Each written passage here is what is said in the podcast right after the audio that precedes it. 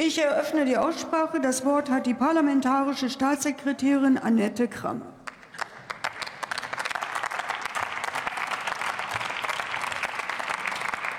Sehr geehrte Frau Präsidentin, liebe Kolleginnen und Kollegen!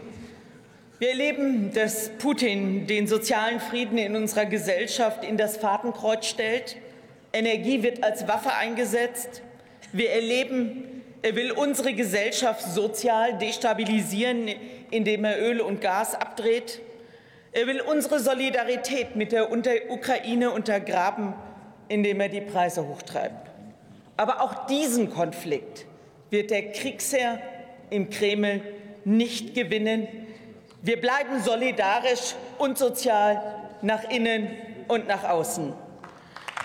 Liebe Kolleginnen und Kollegen, wir haben als Bundesregierung mit aller Entschlossenheit gehandelt. Wir haben Entlastungspakete auf den Weg gebracht.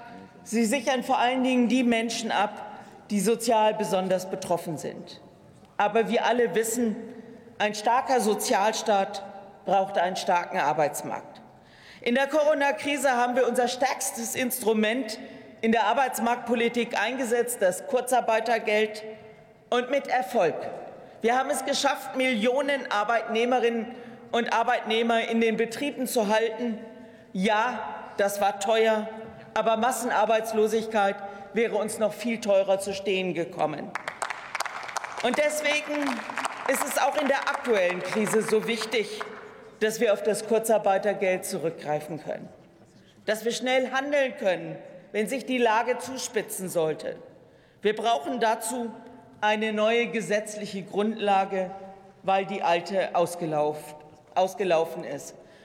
Uns war es wichtig, dass wir mit den neuen Verordnungsermächtigungen für Vereinfachungen und Erleichterungen sorgen können, das hilft Beschäftigten und Unternehmen, aber auch der Bundesagentur für Arbeit. So kann darauf verzichtet werden, dass Arbeitnehmerinnen und Arbeitnehmer in Zukunft ihre Zeitkonten leeren müssen, bevor sie in Kurzarbeit gehen.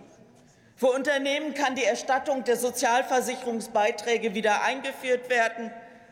Zudem kann auf die Anrechnung von Nebenjobs verzichtet werden, sofern sie nur den Umfang eines Minijobs haben. Liebe Kollegen und Kolleginnen, wir wollen jetzt eine neue gesetzliche Ermächtigungsgrundlage schaffen, damit wir nach dem Auslaufen der alten keine Schutzlücken haben. Ich bitte Sie um Unterstützung bei diesem so wichtigen Vorhaben. Es sichert den sozialen Frieden in Zeiten des Krieges. Herzlichen Dank.